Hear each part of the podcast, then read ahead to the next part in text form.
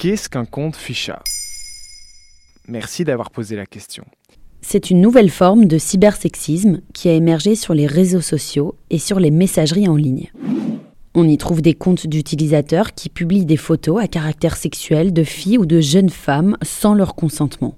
Le mot ficha vient du verlan affiché. Depuis 2020, Snapchat, Telegram ou Twitter sont utilisés par ces comptes malveillants afin d'y créer des groupes ou des listes de diffusion suivies par des dizaines de milliers d'utilisateurs.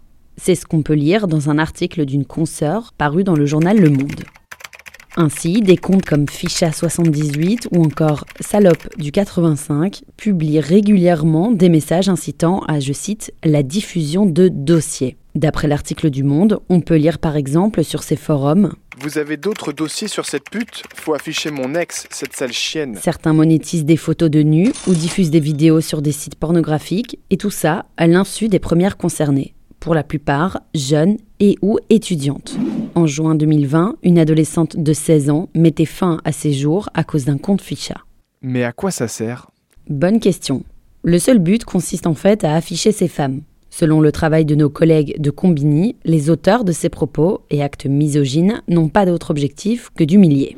Contrairement au chantage à la porno-divulgation, où il y a parfois une demande en échange de la menace de divulguer des nus, le ficha permet simplement de déverser sa haine au prix de la dignité des victimes. C'est pourquoi un collectif a vu le jour au printemps 2020, le collectif Stop Ficha, qui se définit comme une association féministe contre le cybersexisme et toutes les formes de cyberviolence. Il regroupe des étudiantes, des professeurs et des avocates. Et que fait cette association? À l'été 2020, ses membres publient une tribune dans Mediapart pour alerter sur la popularité du ficha. Elle clame en titre de la tribune les corps des femmes et des filles ne doivent pas être une source d'exploitation et de divertissement à leur insu. Elles y dénoncent également la faiblesse de l'arsenal juridique et se définissent désormais comme une brigade numérique que les utilisatrices peuvent solliciter pour demander une aide juridique ou signaler un compte malveillant.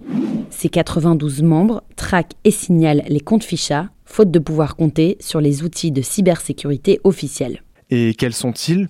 Il y a notamment la plateforme de signalement Pharos, mais seule une petite centaine d'agents de police travaillent dessus et seulement une vingtaine se concentrent sur les cyberviolences. En plus, ces policiers reçoivent en moyenne 1500 signalements à traiter par jour.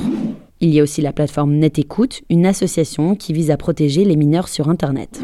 L'autre problème, ce sont évidemment les plateformes qui ferment les yeux. Selon un tweet repris par Combini, en janvier 2022, Twitter disait ne pas pouvoir identifier une infraction aux règles de sa communauté à la suite d'un tweet comprenant pourtant un appel explicite au harcèlement. Voilà ce que sont les comptes ficha.